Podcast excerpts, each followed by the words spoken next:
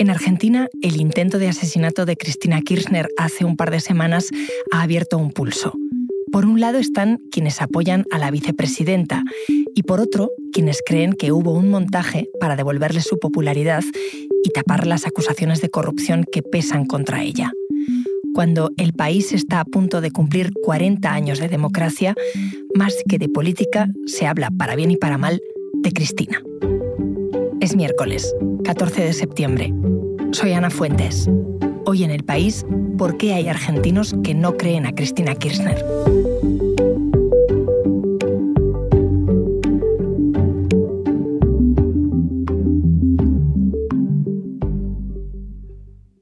Federico, ¿qué tal? Hola Ana, ¿cómo te va? Federico Rivas es el corresponsal del país en Argentina y has estado cubriendo el intento de asesinato de la vicepresidenta Cristina Kirchner y todo lo que ha venido después. Cuéntame, ¿qué pasó?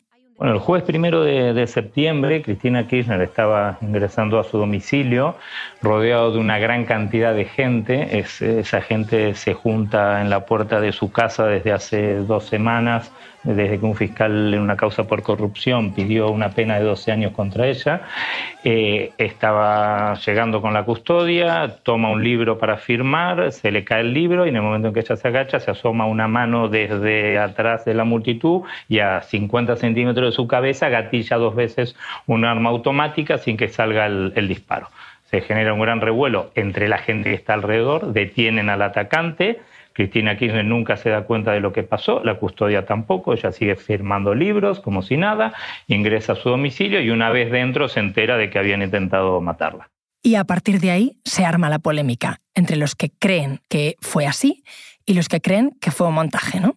Exactamente, hay una gran proporción de la sociedad, difícil de medir, pero que considera que eso fue un invento del kirchnerismo para distraer la atención de las causas por corrupción que se tramitan contra la vicepresidenta. Y después, bueno, eh, eh, una otra parte que es muy kirchnerista, que llega al punto de, creer que si, ese disparo no salió es porque Néstor Kirchner la estaba protegiendo desde el cielo, ¿no? el, ángel de, Kirchner, el ex marido de, Cristina.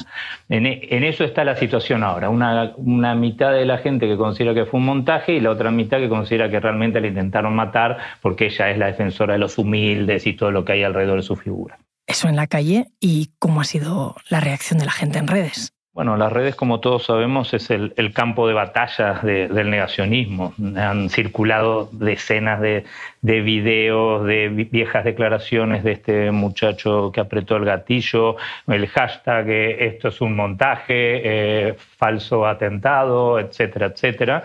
Yo creo que algunas de las cosas se pueden ver en, estos videos, en, estos, en los TikTok que circularon.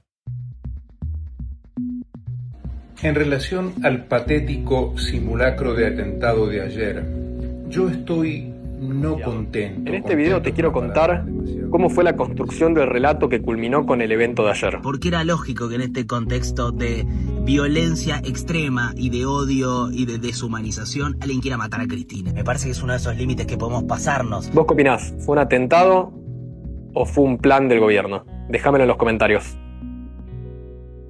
¿Y qué argumentan los que niegan que hubiera ese intento de magnicidio? ¿Qué, razones alegan? Bueno, tiene que ver con el, contexto en el que esto sucede, ¿no? O sea, hace un mes un fiscal federal pidió 12 años de cárcel para Cristina Kirchner por una, en una investigación por, por corrupción.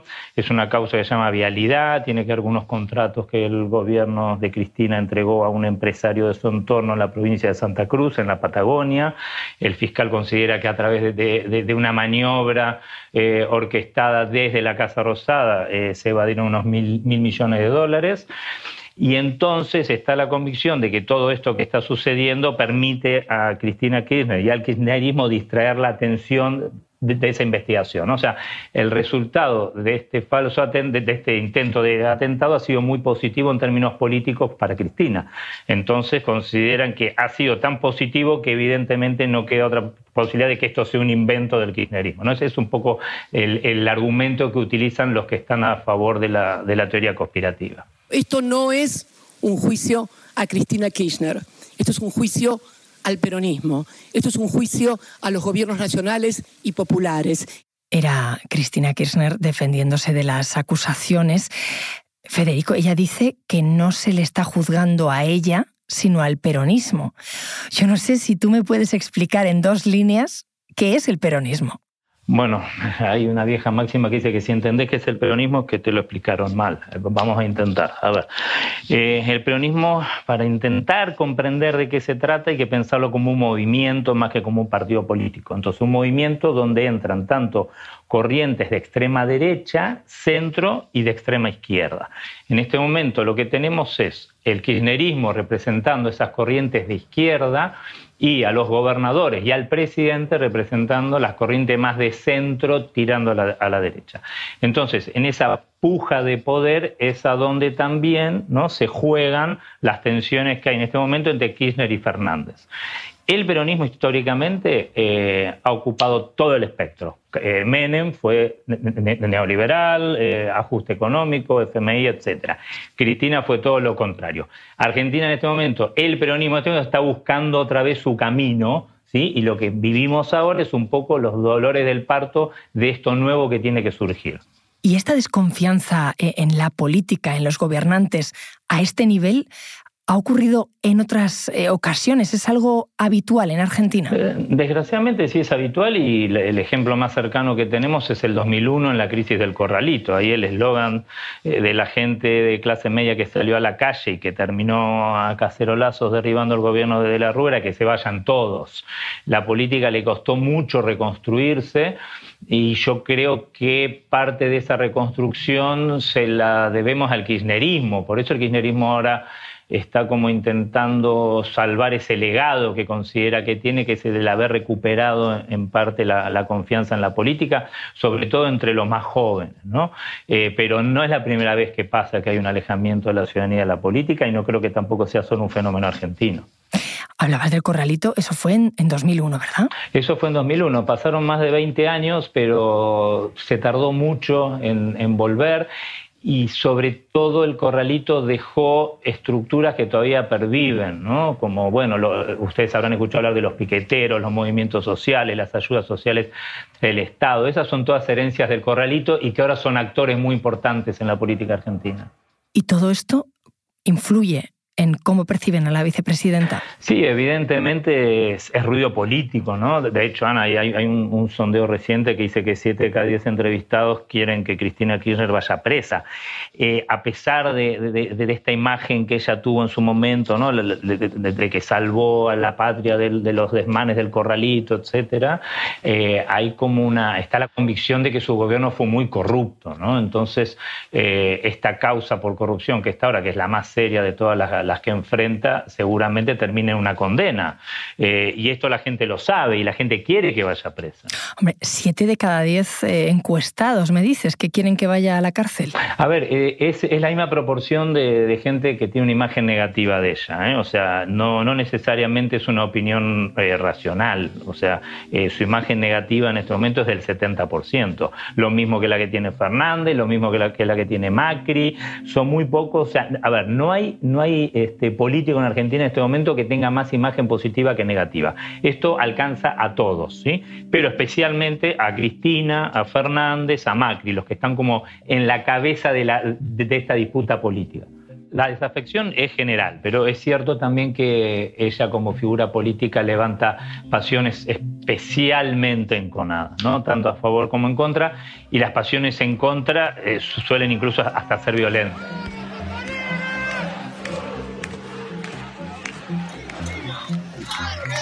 Argentina, A ver, esto que estábamos escuchando recién era el, sonido de las 300, 400 personas que cada día se juntaban en la casa de, Cristina Kirchner. Son manifestaciones que empezaron desde el pedido de detención que hizo el fiscal contra ella. En este contexto de aglomeraciones en, la puerta de su casa, ella vive en un barrio de clase media alta, de calles angostas, imagínense la muchedumbre que se agrupaba ahí, es que asoma la mano de, de esta persona que gatilla en su cabeza. Desde que fue el, el intento de magnicidio se la seguridad, entonces ya el movimiento en la puerta de su casa ha disminuido considerablemente. La gente que apoya a Cristina ha sido siempre así eh, con ese nivel de fervor cuando su marido era presidente también? Sí, absolutamente.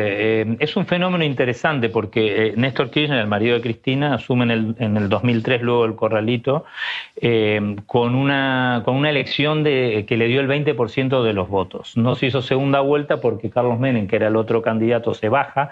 Entonces el kirchnerismo se ve obligado muy rápidamente a armar poder y a generar un relato ¿sí? que, que, generara ese, ese, apoyo popular que necesitaba el, gobierno.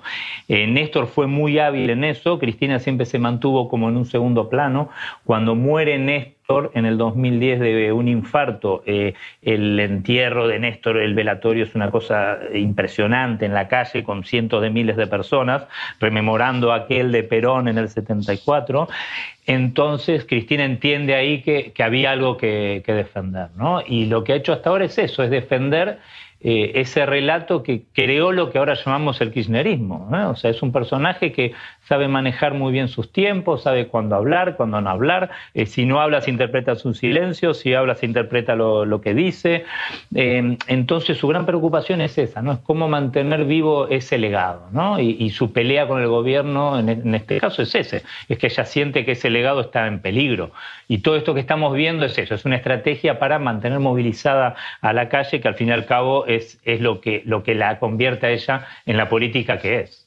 ¿Tú la conoces? No, nunca he hablado con ella, pero sí he estado con ella en varias oportunidades en actos políticos, en presentaciones de libros, eh, sí, tiene un aura, ¿eh? como todo político, eh, tiene un aura. O sea, vos te das cuenta que todo el mundo está ahí con la mirada atravesándola. O sea, ella entra y, se produce ese movimiento energético que hay en los espacios cuando entra en alguien que tiene poder.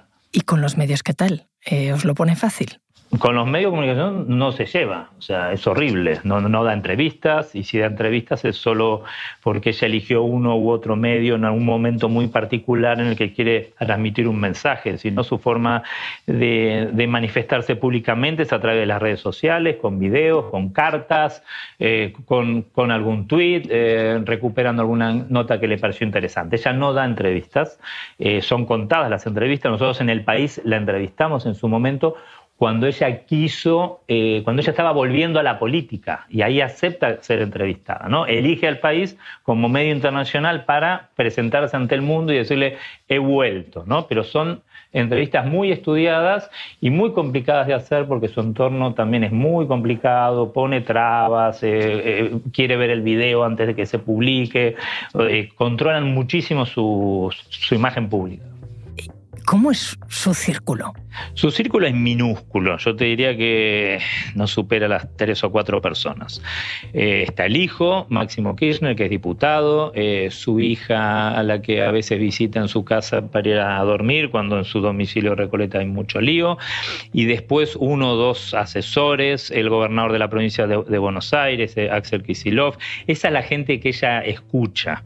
¿Mm? Ahora no se maneja con WhatsApp, tiene solo Telegram, envía mensajes a, muy poquita gente, es, mínimo. Ella prefiere hablar directamente a, la población o, a, su, electorado, como les decía antes, ¿no? a través de cartas, videos, etc.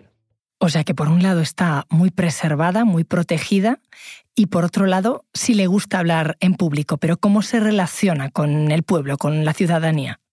Bueno, ya lo, hemos estado viendo, ¿no? Eh, a ver, ella llevaba dos años prácticamente guardada, como se dice aquí, eh, como operando en las sombras contra el, gobierno. Ahora, cuando aparece esto de la causa judicial es que ella vuelve a la calle. ¿eh? O sea, volver a la calle significa esto, pararse en la puerta de su casa, firmar libros, saludar, montar un, pequeño escenario en la puerta de, su departamento para enviar a la gente a dormir cuando considera que ya se les ha ido la mano. Y después eh, actos, o sea, mitines muy, muy específicos, muy pensados en territorios a donde ella está cómoda, como en el, en el conurbano de la provincia de Buenos Aires, y son después eh, actos eh, que generan, digamos, que, que, que están movilizados por los sindicatos, por los grupos políticos que la, que la apoyan. No hay gente que va espontáneamente. Eh, ¿no? Los sindicatos de la matanza organizan un acto en apoyo de Cristina y te llenan un, estadio, un, pequeño estadio en el, en el conurbano. Eso es parte del alimento político de, Cristina Kirchner. Y desde el intento de magnicidio, mm, ¿esos mítines se siguen celebrando igual? Bueno, claro, esa ha sido la, primera consecuencia del, atentado. La seguridad se ha, endurecido mucho, entonces se han ido suspendiendo sistemáticamente todos los, actos de campaña que ella tenía en el conurbano. Para que, se para que se entienda la importancia que tiene el conurbano, es el cordón industrial que rodea la ciudad de Buenos Aires, donde viven unos 15 millones de personas. ¿eh? Estamos hablando de un país de 45, 15 millones viven ahí y la mayoría de toda esa gente son trabajadores que votan al kirchnerismo. Ese es el bastión electoral de ella. Si bien Cristina Kirchner en realidad es de la Patagonia, no vive en Buenos Aires, el domicilio ese que todos vemos en la televisión es el domicilio que ella tiene en, cuando viaja a, Capital. Eh, cortados, digamos, la posibilidad esta de salir a la calle y el endurecimiento de la seguridad, es probable que Cristina la tengamos más seguido en, el, en Río Gallegos, que es la ciudad patagónica, 2.500 kilómetros de Buenos Aires, donde ella tiene su residencia habitual. Estaba pensando con, todo lo que me estás contando, la relación tan complicada que, tenéis los argentinos con, la política, con Cristina Kirchner. Em, ¿Es una anécdota o es un síntoma eh, eso de no creerse el intento de magnicidio? ¿Esta polémica ha afianzado la figura de Cristina Kirchner o le ha venido mal? Bueno, evidentemente es un síntoma que nadie crea, nadie o una gran parte de los argentinos crean en, que esto fue un, magnicidio real, ¿no? Eh, a ver, si le ha afianzado, eh, si le ha venido bien o mal. Yo creo que le ha venido muy bien en el sentido de que la coloca otra vez en la primera línea de la política, está toda Argentina hablando de ella cada día. Eh, le ha permitido eh, recuperar la, palabra, eh, le ha permitido posicionarse en la causa judicial que enfrenta como, como una víctima pero también es cierto que eh, este, digamos, las consecuencias eh, de, seguridad son las que van a afectar un poco el manejo que ella tenga de calle, ¿no? que, tenga que suspender actos políticos, que haya cambiado un autito blanco pequeño, un turismo que ella eh, utilizaba para moverse por todos los sitios por una camioneta blindada, que ya no pueda a salir a la puerta de su casa a saludar a la gente que, la, que, vaya a, avivarla, eh, la va a alejar de la calle. Y esto para alguien como Cristina y para el peronismo que está acostumbrado a la movilización de calle como arma política, eh, la va a afectar. Federico, gracias. No, gracias a vos.